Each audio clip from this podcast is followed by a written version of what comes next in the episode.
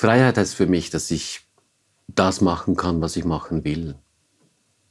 Sowohl inhaltlich wie auch von der Art her, wie ich arbeite. Dass ich nicht dann ins Büro muss, sondern dass ich mir die Zeit selber einteilen kann. Dass ich über eine Idee stolpere und die ist vielleicht blöd, aber ich kann es trotzdem machen, etwas daraus gestalten. Und das ist für mich Freiheit.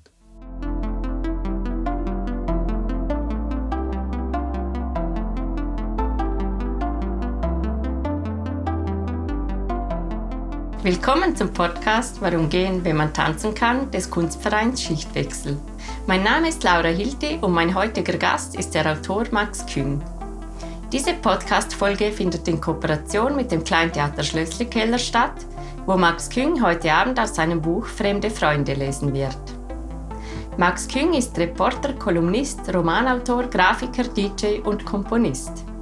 Zu diesen vielfältigen Tätigkeiten gelangte der heute 52-Jährige über den Umweg einer kaufmännischen Lehre, einer Ausbildung als Computerprogrammierer und der Arbeit als Debitorenbuchhalter bei einer Druckerei. Nach einer Ausbildung an der Ringier Journalistenschule begann er mit 30 Jahren Reportagen und Kolumnen beim Magazin des Tagesanzeigers zu schreiben. Daneben war er auch als Grafiker und DJ tätig und komponierte Musik für Theater und Tanzstücke. Zwischenzeitlich hat er mehrere Bücher geschrieben. Im Roman Fremde Freunde, der letztes Jahr erschien, geht es um drei Familien, die ihre Ferien gemeinsam in einem idyllischen Haus in Frankreich verbringen, wo die Katastrophen nicht auf sich warten lassen. Max Küng wuchs im Kanton Basel-Land auf und lebt heute in Zürich. Seit vielen Jahren begleitet mich Max Küng mit seinen Tagimagi-Kolumnen durchs Leben. So weiß ich Bescheid, dass er ab und zu mit einem neuen Rennrad liebäugelt gerne kocht und kürzlich das Meer besucht hat. Und dass das Meer, das er nach der Corona-Zeit vorgefunden habe, gewesen sei wie eh und je und, ganz im Gegensatz zu ihm selber, nicht gealtert sei. Ich freue mich sehr, dass sich Max Küng vor seiner heutigen Lesung Zeit für dieses Gespräch nimmt.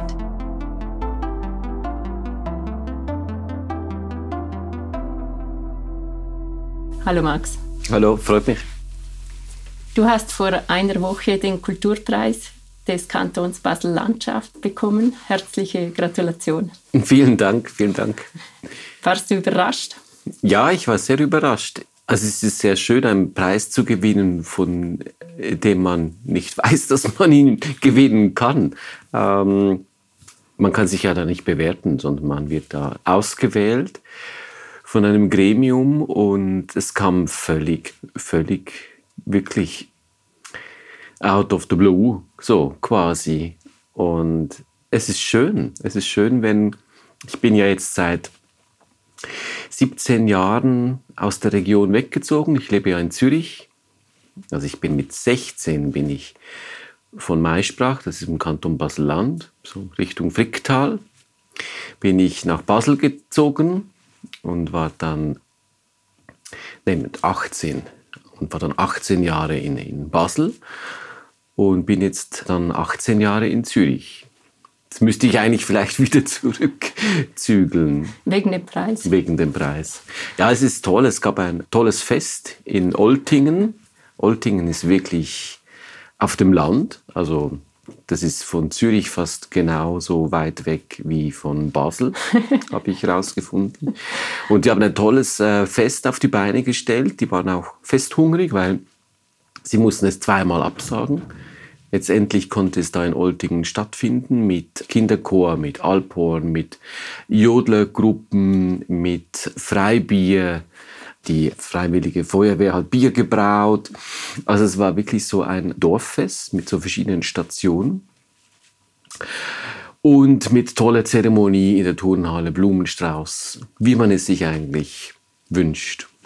Bist du in einem Dorf aufgewachsen? Ja, ich bin in Maisprach aufgewachsen. Das ist, also Oltingen hat, glaube ich, 350 Einwohner und Maisprach hatte damals, ich denke, so knapp 500 Einwohner.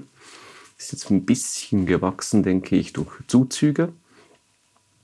Und äh, ich bin auf einem Bauernhof aufgewachsen, so ein bisschen am Rand des Dorfes. Eine typische Landkindheit und Jugend mit all den Vorzügen und Nachteilen, die so etwas hat. Und dann hat es dich in die Fremde gezogen. Ja, es war dann schon ein bisschen eng irgendwie da auf dem Land. Schon schön, aber es hat mich dann in die Stadt gezogen, ja. Du hast ja eine kaufmännische Lehre gemacht. Wusstest du damals schon, dass das potenziell nicht deine große Leidenschaft wird? Ja, ich wollte eigentlich Künstler werden, so ein richtiger Maler oder so, aber ich bin leider komplett untalentiert und deshalb musste ich mir einen anderen Weg suchen und ich habe dann eine, also bei uns auf dem Land hat niemand studiert oder so. Also da hat man eine Lehre gemacht, das war so klassisch, oder? Und ich habe das KV, eine KV-Lehrstelle bei der UBS bekommen, also bei der Bankgesellschaft. Und das war ziemlich cool. So, das ist wie irgendwie, ich weiß nicht, jetzt hier, wenn man nach Harvard studieren geht oder so, also so Premium. Aber ich war auch ähm, damals in seiner New Wave-Phase. Das hat man auch äußerlich gesehen, also so mit äh, Zuckerwasser, hochgestellte Haare und sehr komische Klamotten. Es gibt noch Fotos. Also zum Glück gab es noch nicht so Social Media damals, sondern das wäre furchtbar, das alles jetzt wieder zu sehen. Und das ging aber gut mit der UBS, die waren da völlig entspannt. Ich habe auch immer gesagt, das ist die schweizerische Punkgesellschaft. Und die fanden das irgendwie, irgendwie gut. Es waren so softere Zeiten irgendwie damals. Alles war auch ziemlich durchlässig, hatte ich das Gefühl. Und dann habe ich nach dem KV eine Programmiererausbildung begonnen beim Bankverein, genau, in Basel. Und da habe ich gemerkt, dass es nicht das ist, was ich wollte. Ich dachte, es sei etwas Kreatives, aber es war irgendwie, man musste zu viel nachdenken da. Dann habe ich mich wieder auf die Suche gemacht. Ich habe es ein bisschen gejobbt, ein bisschen rumgehängt und dann habe ich die Ringe Journalistenschule. Habe ich von der erfahren, habe mich da beworben und wurde aufgenommen. Und, und hattest hatte, du davor schon geschrieben oder wie kamst du auf ja, diese Idee? Schreiben war schon etwas, was ich eigentlich schon in der Schulzeit immer gerne gemacht habe so äh, Aufsätze schreiben und so. Das lag mir. Also ich wollte mich irgendwie ausdrücken und halt jetzt halt nicht mit Kunstinstallation oder Malerei, sondern ich merkte, das kann man ja auch mit Worten. Also sehr wahrscheinlich hätte ich fast noch lieber etwas mit Musik gemacht, aber da war ich noch untalentierter als beim Malen. Ich habe nie ein Instrument gelernt zum Beispiel. Das ist äh, etwas, was ich sehr, sehr bereue. Also das ist wirklich äh, etwas, das ich gerne gemacht hätte. Aber die Worte, das funktionierte irgendwie. Wir waren wie gute Kumpels, die Worte und ich und ich und die Worte. Wir haben uns gut verstanden. Und so kam dann das eine zum anderen. Und ich habe diese Ringe Journalistenschule gemacht. Was eine tolle Schule war damals, wie es heute ist, kann ich nicht mehr beurteilen. Aber damals, wir hatten wirklich eine, eine ziemlich coole Zeit. Und da hast du deine Berufung gefunden? Ja, ich wollte etwas machen, wo ich einfach möglichst viel Freiheit habe.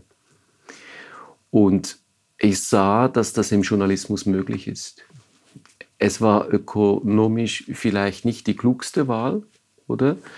Ich war damals auch ein bisschen neidisch, weil so Kumpels, die auch geschrieben haben, die gingen dann zum Beispiel in die Werbung und konnten sich dann bald mal auch den dunkelblauen Porsche 911 leisten und so. Und äh, im Journalismus äh, war eigentlich da schon ein bisschen so die Luft draußen. Also als ich eingestiegen bin vor über 20 Jahren, da sind so die goldenen Zeiten, sind so gerade um die Ecke verschwunden. Ich sah noch ein bisschen so ein Nachleuchten. Und seither geht es ja mit der Branche eigentlich immer schön bergab. Aber du konntest immer davon leben. Ja, ich habe immer geguckt, dass die Fixkosten niedrig sind und dass ich mir auch nicht zu viele Träume erfüllen musste. sondern habe immer diese Freiheit mit reingerechnet, was die mir wert ist. Und ich ließ mich auch nie wirklich anstellen, sondern bin immer ein äh, freier Autor geblieben, habe beim Magazin vor gut 20 Jahren meine Heimat gefunden, aber ich wollte nicht in den Apparat rein. Ich wollte immer frei sein. Ich habe auch mein eigenes Büro, wo ich mich nicht erklären muss, wenn es nicht aufgeräumt ist. Ich brauche viel Material, viele alte Bücher. Und das ist alles in, in diesem Büro, wo ich, wo ich arbeite und mich sehr wohl fühle. Du hast von Freiheit gesprochen, die dir sehr wichtig ist. Was bedeutet Freiheit im Kontext der Arbeit für dich? Freiheit heißt für mich, dass ich das machen kann, was ich machen will. Sowohl inhaltlich wie auch von der Art her, wie ich arbeite. Dass ich nicht dann ins Büro muss, sondern dass ich mir die Zeit selber einteilen kann. Dass ich über eine Idee stolpere und die ist vielleicht blöd, aber ich kann es trotzdem machen, etwas daraus gestalten. Und das ist für mich Freiheit. Das kannst du ja in deinen Kolumnen, denke ich, sehr gut verwenden. Wie kam es dazu, zu diesem Kolumnenschreiben? Das ist so. Die Kolumne ist eigentlich ein ideales Medium dafür. Ich habe bei der Basler Zeitung habe ich nach der Journalistenschule im Reporterbüro gearbeitet und da haben wir so Reportagen gemacht über Straßen, so Straßenporträts. Und äh, da konnten wir wirklich auch komplett frei arbeiten. Und das hat dann jemand gelesen, der eine neue Zeitschrift gegründet hat. Die hieß damals Casual. Casual war so ein Lifestyle-Ableger von Cash, dieser Wirtschaftszeitung im Ringe Verlag. Christoph Doswald und Monika Glisenti waren die Chefredaktion und die suchten einen Kolumnisten. Und da habe ich dann meine erste Kolumne in einem Zeitschriftenmedium geschrieben. Allerdings war dem Casual kein langes Leben beschieden. Also es gab nur, ich glaube, vier Nummern. Aber ähm, nebst der Kolumne konnte man da auch ziemlich tolle Geschichten machen. Also ich erinnere mich an eine Geschichte, die war dann äh, mit dem äh, mit der QE2 mit dem Schiff nach New York und dann mit der Concorde wieder zurück. Ja. Was man heute natürlich, Jesus Gott, was man heute natürlich nicht mehr machen könnte, oder? Und damals äh, waren es wirklich so unschuldige, naive Zeiten, dünkt mich. Dann wiederum hat das jemand vom Magazin gelesen, die auch auf der Suche waren nach einem Kolumnisten, einer Kolumnistin. Das war ja damals, Martin Suter hat aufgehört, seine Kolumne zu schreiben. Und ich habe dann angefangen mit Sibylle Berg, alternierend. Und dann kam für Sibylle Berg Doris Knecht, alternierend. Woche für Woche haben wir uns abgewechselt. Und jetzt bin ich immer noch da. Die Knecht ging zurück nach Österreich und ich schreibe immer noch die Kolumne fürs Magazin. Das sind jetzt über 20 Jahre. Eine lange Zeit. Eine lange Zeit. Wirklich eine lange Zeit. Aber ich muss dazu sagen, es macht immer noch Spaß. Und du scheinst dich ja auch immer wieder neu zu erfinden. Ja. Letztes Jahr war so ein Rennradjahr. Möchtest du kurz erklären, was dein Vorhaben war? Das war von Anfang an klar, dass wir die Kolumne immer wieder verändern wollen und müssen. Dass sowohl inhaltlich die Ausrichtung sich ändern muss, das Formal sich ändern muss. Und das haben wir auch so betrieben. Und während der Corona-Zeit zum Beispiel, da da hatte ich eine Briefform. Also ich habe an Leute Briefe geschrieben, die diese Briefe gar nicht wollten. Und sehr wahrscheinlich auch nicht gelesen haben, aber das war ja nur so eigentlich ein Trick, um über etwas schreiben zu können. Und dann kam Corona und ich wollte aus dem Haus. Also ich wollte weg vom Schreibtisch. Mir fiel die Decke auf den Kopf. Und dann habe ich in Anlehnung an äh, Udo Jürgens, ich war noch niemals in New York, an diesen Song, habe ich eine äh, Kolumne lanciert, die hieß Ich war noch niemals in. Und ich ging einfach irgendwo hin, wo ich noch niemals zuvor gewesen war. Und habe mich da umgeschaut. Und das war ziemlich toll, weil ich konnte da mit dem Auto hin, zu Fuß, mit dem Rennrad, mit ÖV und ich habe ziemlich viel von der Schweiz gesehen. Wirklich Dinge, die ich zuvor noch nie gesehen habe und die ich sehr wahrscheinlich ohne diese Kolumne auch niemals gesehen hätte. Bis dann der Punkt kam, wo auch dieses Konzept dann erschöpft war weil ich wollte nicht der Wanderonkel werden oder so, Ausflugstipps, Onkel. Und ich bin jetzt wieder zurück eigentlich in eine komplett freie Thematik.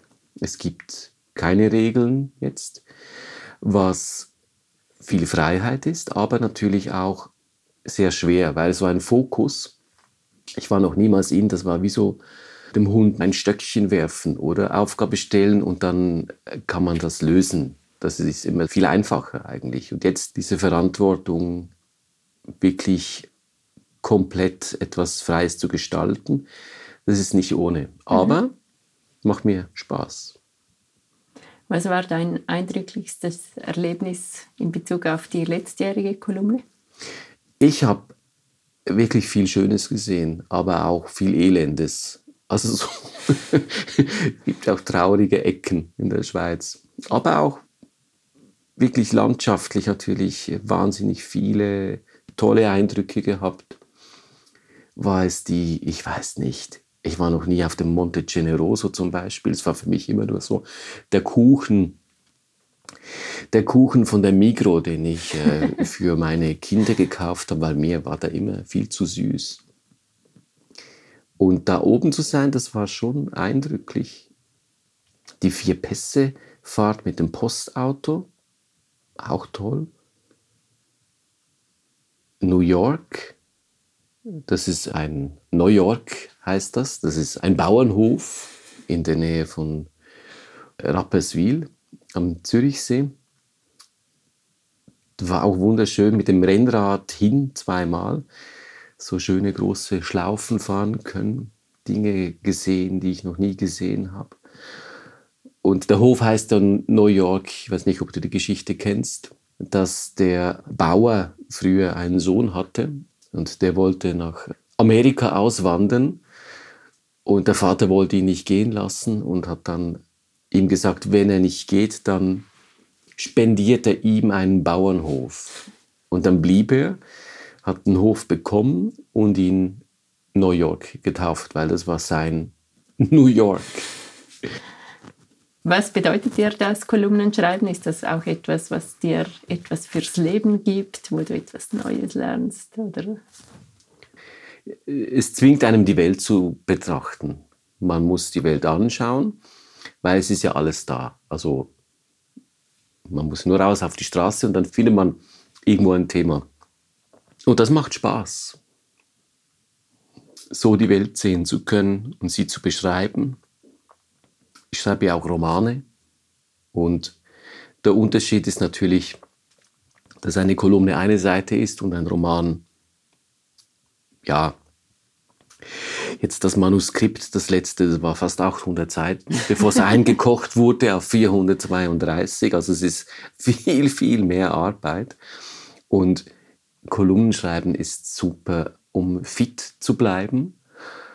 Man hat einen wöchentlichen Rhythmus, was toll ist. Weil ich weiß nicht, wenn ich jetzt nur Romane schreiben würde, also jetzt am letzten Roman habe ich wegen der Verzögerung durch Corona waren es vier Jahre, habe ich an dem gearbeitet und wenn man dann für vier Jahre so quasi sich selber wegsperrt in die Schreibstube, Ah, ich weiß nicht, ob ich das wollte oder könnte, ehrlich gesagt. Du bist eher ein sozialer Mensch dann? Ich bin ein sozialer Mensch, ja. Ich habe ja auch Familie, ich habe zwei Kinder, die sind nicht mehr so klein, wie sie mal waren, die sind jetzt 12 und 16. Und äh, manchmal habe ich schon gedacht, ah, die Kinder, die nerven, die, die machen so viel Arbeit, wegen denen werde ich kein berühmter Schriftsteller, die hindern mich daran.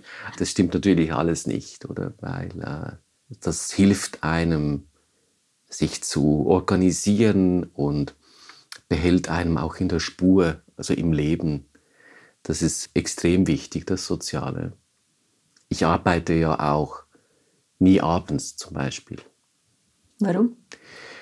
Da ist wie die Energie weg, das ist wie gelaufen, dann, dann bin ich irgendwie gemütlich, dann ein Bierchen und dann ist, dann ist gut. Aber am Morgen dafür eigentlich, also eigentlich muss ich sagen, der Vormittag ist eigentlich die beste Zeit zum Schreiben. Ich habe gelesen, dass du auch mal DJ warst oder vielleicht immer noch bist. Wäre das dann auch eine Morgentätigkeit oder findet das schon am Abend statt? ja, DJ, das war dann doch eher eine Abendveranstaltung, obwohl ich an dieser Feier in Oltingen, an dem Kulturpreis, kam jemand auf mich zu und der hat mich mal in Basel auflegen gehört als DJ. Und das war aber so eine After-After-Hour-Party. Die fing erst morgens um neun an. Also nach den all den Partys. So eine Chill-Out-Party. Aber diese Zeiten, die kommen nicht mehr. Ich lege selten noch auf. Ich pflege aber immer noch ein sehr inniges Verhältnis zu Musik. Musik ist immer noch sehr wichtig, auch irgendwie um geistig fit zu bleiben, sich damit zu beschäftigen, was für Musik angesagt ist, was ich gerne höre. Und ich werde sogar wieder auflegen. Im Juli ja, habe ich eine Anfrage für ein Zwei-Stunden-Set an der Party der F&F Kunstschule, was mich sehr freut, weil ein Abgänger dieser Schule dann auch ein Konzert geben wird, Stefan Eicher. Und auf das freue ich mich sehr. Was für eine Art Musik gefällt dir? Als DJ, also ich kam ja eigentlich so per Zufall zum Auflegen, weil ich war, bin immer noch Plattensammler und ich habe mich sehr für komische Musik auch interessiert. Was ist komische Musik? Komische Musik ist, äh, es gab früher von einem, einem Verlag, der hieß Research, gab es so zwei Bücher, die hießen Incredibly Strange Music und das hat mich, äh, das hat mir wahnsinnig gefallen. Das waren so Platten, die man eigentlich nicht findet. Das waren Filmsoundtracks, das war so Exotika, das war einfach dieses schräge Zeugs, das aber wahnsinnig gut klang. Und da habe ich angefangen, diese Platten zu suchen, auch rumgereist, also auch dann in den USA oder in irgendeine Stadt, in die ich ging, war immer das Wichtigste, wo ist der Plattenladen. Das war wie eine Jagd dann auch, also ein Fieber auch, diese Platten durchzuwühlen und zu hoffen, etwas zu finden. Das war natürlich noch bevor man alles im Internet bestellen konnte und bevor alles auf CD dann rauskam und alles komplett entwertet hat eigentlich. Und ich konnte auch in Basel von einem Sammler, einem Hardcore-Sammler von Filmsoundtracks, konnte ich einen schönen Teil der Sammlung abkaufen. Das war so ein Grundstock dann. Und aber ich wollte kein Nerd werden. Also, und das Auflegen war eigentlich eine, eine Sozialisierung dieses Hobbys. Das war eigentlich die Idee. Und da habe ich gemerkt, dass es Spaß macht, Platten aufzulegen. Und ich war aber immer, ich war immer so ein bisschen zwischen am liebsten, ich habe dann gerne auf die Flyer geschrieben, Music to sit by. Also irgendwie so, dass man gar nicht so tanzen muss zur Musik, sondern ich habe gerne so easy listening und so ein bisschen seltsame Musik gespielt. Natürlich manchmal auch äh, Party, aber das ist halt dann irgendwie mehr, mehr Druck, weil wenn die Party mal läuft, mhm. muss man sie am Laufen halten. Aber du selber tanzt gerne, oder? Ja, jetzt bin ich natürlich in einem Alter, wo das nicht mehr so. Nein, Witz beiseite. ähm, ich muss sagen, ich war schon länger nicht mehr äh, tanzend unterwegs. Sehr wahrscheinlich auch äh, Corona ein bisschen schuld daran. Aber doch, also ich habe gute Erinnerungen an gute Momente. Ja, ich würde sagen, dann zu deinem Buch. Ja, gerne. Wir haben vorhin vereinbart, dass du eine Passage daraus vorlesen würdest. Sehr gerne. Das Buch heißt Fremde Freunde, ist im Verlag Kein und Aber erschienen. Und es geht um eine Familie, die hat ein Haus in äh, Frankreich, in der Franche-Comté. Das ist eine Gegend, die man eigentlich nicht kennt. Die ist auch nicht so glamourös. Die ist da, wenn man bei Basel nach Frankreich fährt, dann kommt mal Ronchon, diese berühmte Kirche. Und dann noch ein bisschen weiter, also es ist eigentlich so zwischen Jura und Elsass so reingeschoben. Die haben ein Haus da. Und laden zwei befreundete Ehepaare zu den Herbstferien ein. Allerdings kennen die sich gar nicht so gut, sondern die kennen sich eigentlich über Elternabende. Die Kinder gehen zusammen zur Schule. Aber für das hat man ja ein Haus, oder damit man aus Bekannten richtig gute Freunde machen kann. Aber ja, vielleicht ist die Einladung nicht so uneigennützig, wie sie scheint. Aber das kann man dann selber lesen. Die Kapitel haben französische und deutsche Namen. Das ist so ein bisschen inspiriert von diesen schicken Restaurants, weißt du, wo, wo die Menüs dann auf Deutsch und auf Französisch zu lesen sind. Und ich lese das äh, zweite Kapitel, L'arrivée, die Ankunft. Die Hausbesitzer kommen an. Schwer hingen die Reisetaschen an Jeans Armen. Verdammt, habt ihr da Plutonium reingepackt? sagte er zu niemand Bestimmten. Er wollte nicht jammern, denn er wusste, jammernde Männer kamen nie gut an. Die Henkel der Taschen schnitten ihm die Handflächen. Er tat Schritt um Schritt, stellte die Taschen vor der Haustür ab und ging zurück zum Wagen, dessen Metallic Lack in der Mittagssonne schillerte wie der Panzer eines Waldlaufkäfers. Zwei weitere Reisetaschen lud er aus dem Gepäckraum, zudem einen voluminösen Hartschalenkoffer. Jacqueline mühte sich mit dem Schloss der Dachbox ab, sah Jean an und fragte mit vor Anstrengung verkniffenem Gesicht, ob er ihr nicht helfen könne mit dem verfluchten Ding. Ja, erwiderte Jean ohne übermäßige Begeisterung, die Taschen in seinen Händen zogen ihn zum Erdmittelpunkt hinab.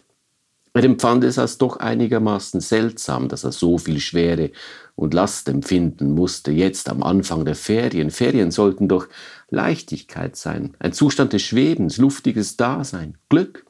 Deswegen hatten sie schließlich das Haus gekauft, hier in Saint-Jacques-au-Bois, damit sie ohne große Mühe in die Ferien fahren konnten. Das war die Idee gewesen, spontan und ohne sich groß Gedanken machen zu müssen, einfach zu Hause ins Auto klettern, gemütlich nach Frankreich kutschieren, ankommen, aussteigen, genießen. Es war nicht weniger als die Erfüllung eines Traums, ein Haus sein eigen zu nennen, das man ohne Aufwand nutzen konnte, wo die Vorratsschränke voll waren, wo es warme Kleidung gab für kühle Tage und einen Satz Badeklamotten für den Sommer und ein paar Gummistiefel für den seltenen Fall, dass es einmal regnen sollte. So hatte er gescherzt, leider aber sollte sich das mit dem Regen als ganz und gar nicht so seltener Fall herausstellen, sondern als ausgesprochen nasse Regelmäßigkeit. Ein Haus, um einfach zu sein, wie Jean gerne sagte. Klemmt, sagte Jacqueline knapp, als sie Jean an der Dachreling in die Höhe zog, um sich das Problem mit der Transportbox anzusehen, die wie ein grauer Sarg über dem Autodach schwebte. Es war zweifelsohne ein hässliches Ding, aber nützlich, so wie es eben hässlichen Dingen oft zu eigen zu sein scheint. Die Gäste würden in zwei, drei Stunden ankommen. Bis dahin hätten Jacqueline und Jean genügend Zeit, das Gepäck zu verstauen, das Haus vorzubereiten, Licht und Luft hereinzulassen, die Betten frisch zu beziehen, Frottiertücher in die Bäder zu legen, vielleicht schnell noch mit dem Besen durch die Zimmer zu huschen und die toten Fliegen auf dem Boden wegzufegen, die toten Fliegen, wo die immer herkamen? Jean machte sich weiter an der Dachbox zu schaffen. Er fluchte nicht, obwohl ihm danach war. Das verdammte Schloss der Dachbox, es klemmte. Er fluchte nicht, da er nicht wollte, dass Jacqueline ihn mit ihrem Ich hab dir doch gesagt, die Dachbox taugt nichts Blick ansah. Sie stand neben dem Wagen, die Arme verschränkt, schaute streng zu ihm hoch. Er schob die Zunge in den Mundwinkel, zog den Schlüssel aus dem Schloss, schob ihn erneut hinein, drehte sachte mit Gefühl und forschend erst in die eine, dann in die andere Richtung, dann mit so viel Kraft, dass er die im Mundwinkel gepackte Zunge zurückziehen musste, damit er sich nicht blutig biss. Es war ein helles Geräusch, das erklang, als der Schlüssel brach. Der Bart im Schloss stecken blieb. Jean fluchte leise, als er betrachtete, was er zwischen Daumen und Zeigefinger hielt, klein und silbrig glänzend, ein halber Schlüssel. Was ist passiert? rief Jacqueline. Hm, murmelte Jean den bartlosen Schlüssel in seinen Fingern. Abgebrochen. Jacqueline erwiderte nichts, aber Jean sah, dass sie nun doch ihren, ich hab dir doch gesagt, die Dachbox taugt nichts Blick aufgesetzt hatte. Oh, kein Problem, meinte Jean. Ich habe ja noch einen Ersatzschlüssel. Aber wenn er abgebrochen ist, steckt ja ein Teil des Schlüssels im Schloss, dann bekommst du den zweiten Schlüssel nicht rein.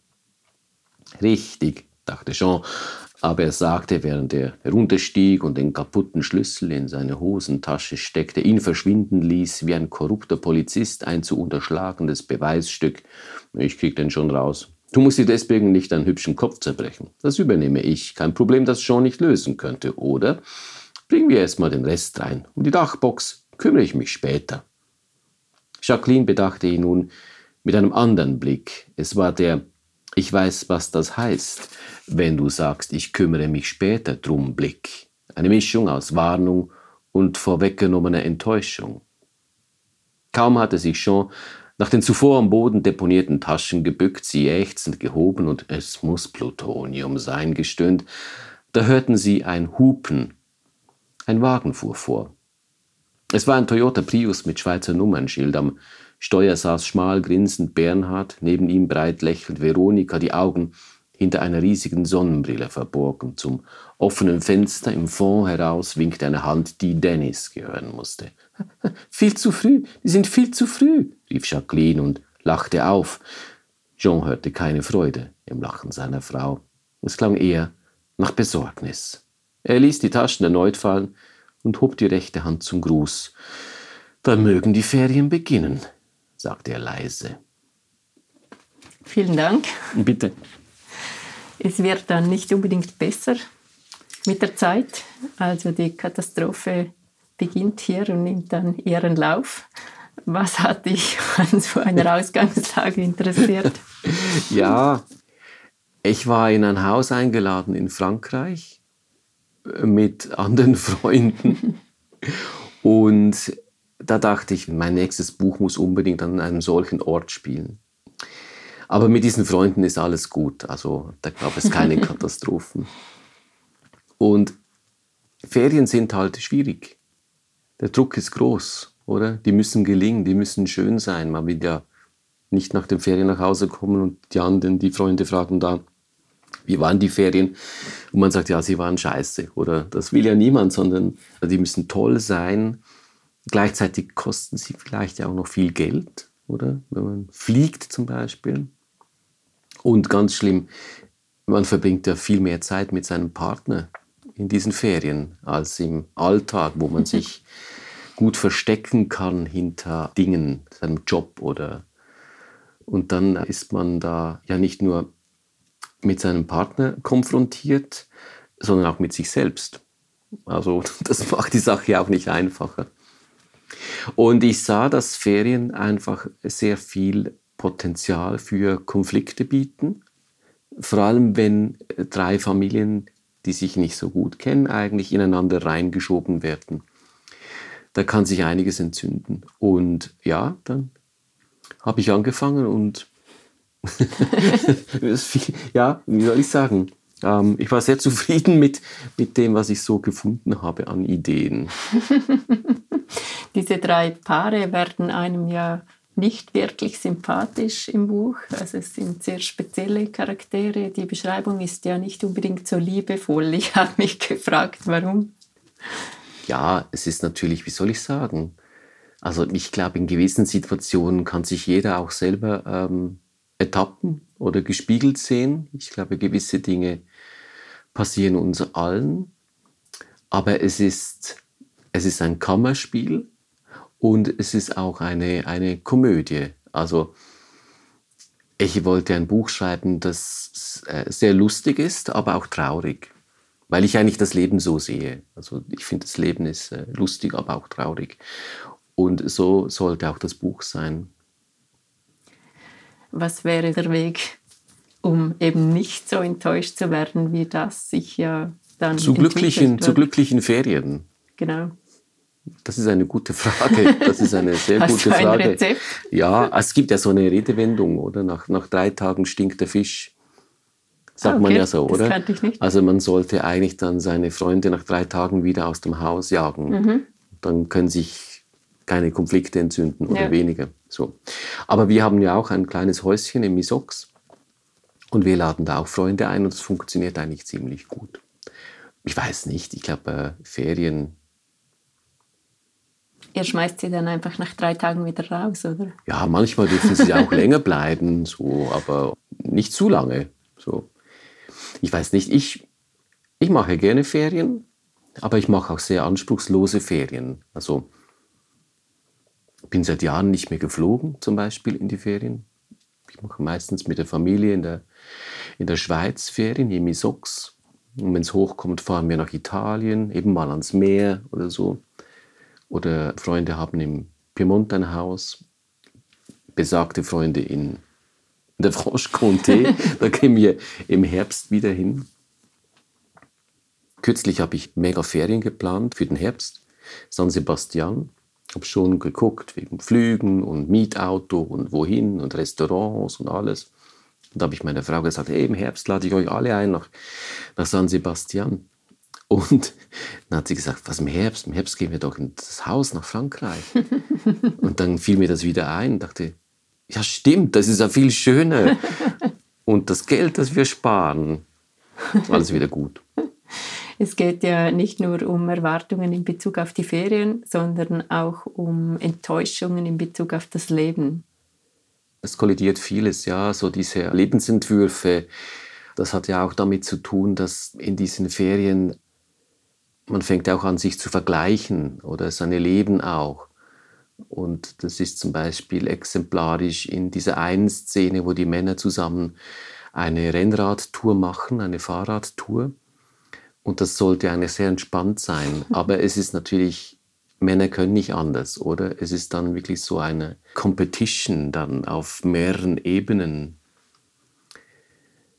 Ja, ich denke schon, dass halt Ferien sehr gut dazu geeignet sind, dass man den Schiffbruch seiner Lebensplanung da sehen kann.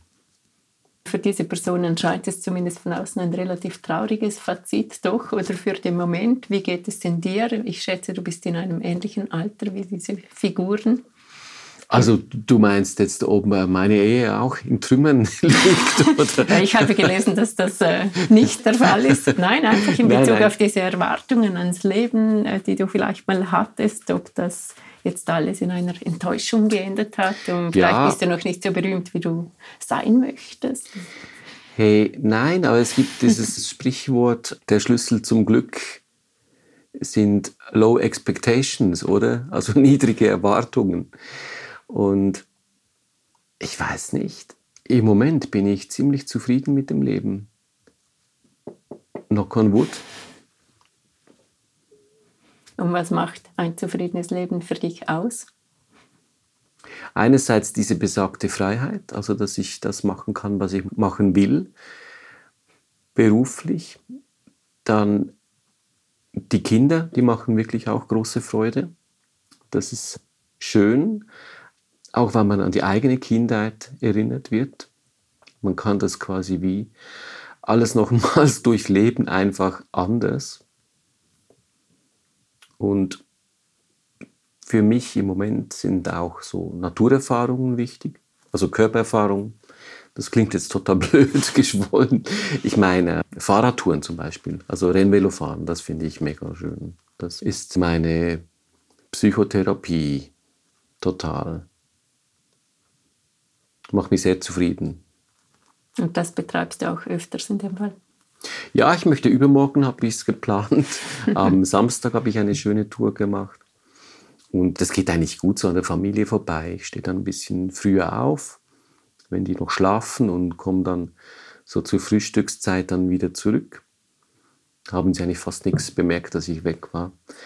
Also die Wochenende, das ist natürlich schon ähm, Familienzeit, aber weil ich ja frei bin als Autor, kann ich natürlich auch unter der Woche, kann ich mal morgen weg oder auch mal eine Tour einen ganzen Tag machen.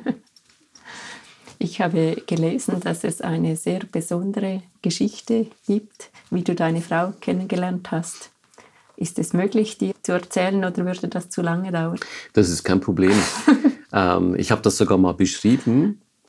Das Magazin der Süddeutschen Zeitung hat so ein Special gemacht über Liebe.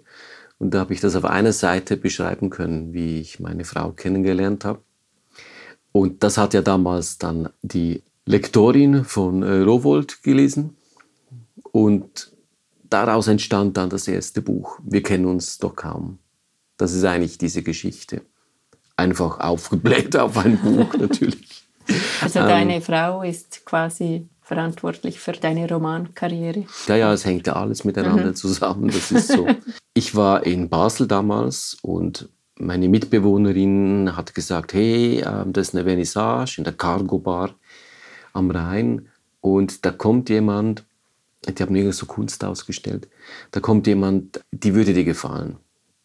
Die Zilla, Zilla Leutenecke. Und ja, mir hat der Name nichts gesagt und ich ging dahin, meine Freundin, die war krank, war nicht da, also habe ich diese Zilla auch nicht kennengelernt. Kurze Zeit später kam eine Mail von einem Kurator und der war so dumm, dass er alle Adressaten oder du hast alle Adressen gesehen, wo er das hingeschickt hat. Und dann habe ich gedacht, ah, ich gucke mal, wer der alles kennt und so. Und dann bin ich über diesen komischen Namen Ziller gestolpert. Da dachte ich, das ist doch diese, das muss diese Ziller sein. Und da habe ich ihr geschrieben, per Mail, ob sie diese Ziller sei. Und das hat sich herausgestellt, das ist diese Ziller.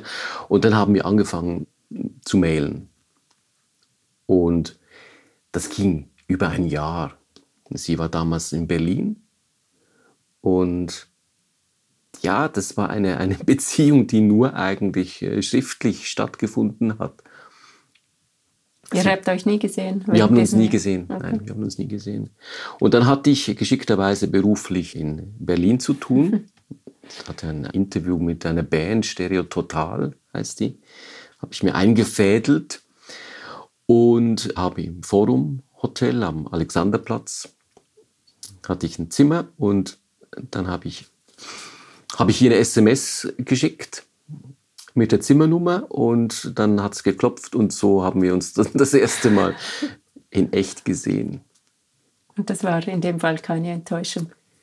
Doch, das war mega, äh, mega seltsam. Sie kam dann rein, dann wussten wir nicht, was reden und so. Und ich habe sie dann wieder rausgeschickt und dann musste sie nochmals klopfen und, und dann ging es dann ging's viel besser, dann im zweiten Anlauf. Hey, ja, und seither sind wir zusammen. Das war mega Glück. Was hält das Leben sonst noch für dich bereit an glücklichen Projekten in nächster Zeit? Ja, jetzt hoffe ich, dass ich nächstes Jahr den Kulturpreis wieder gewinne. Mhm. Ja, guter Plan. ja, wie soll ich sagen? Ich hoffe natürlich, dass sich die Dinge auf der Welt wieder beruhigen. Das ist etwas, was natürlich mich auch sehr umtreibt, sehr beschäftigt. Es ist auch für Schreiben nicht so ganz einfach, oder? Wenn, weil so ein Krieg natürlich alles relativiert und eine Weile fand ich einfach alles nur blöd, was ich geschrieben habe und unwichtig und da muss man aber auch wieder äh, sich äh, motivieren. Und jetzt lag die Arbeit am neuen Buch ein bisschen brach deswegen auch. Jetzt habe ich aber wieder die Arbeit aufgenommen und ich hoffe, dass ich das Manuskript bis, ich wollte es eigentlich vor den Sommerferien abliefern und jetzt vielleicht aber schaffe ich es bis nach den Sommerferien. Das Buch sollte dann im nächsten Jahr erscheinen. Ja, voll schön. Dann bedanke ich mich ganz herzlich für dieses Interview und freue mich auf dieses nächste Buch und die weiteren Kolumnen. Danke fürs Gespräch.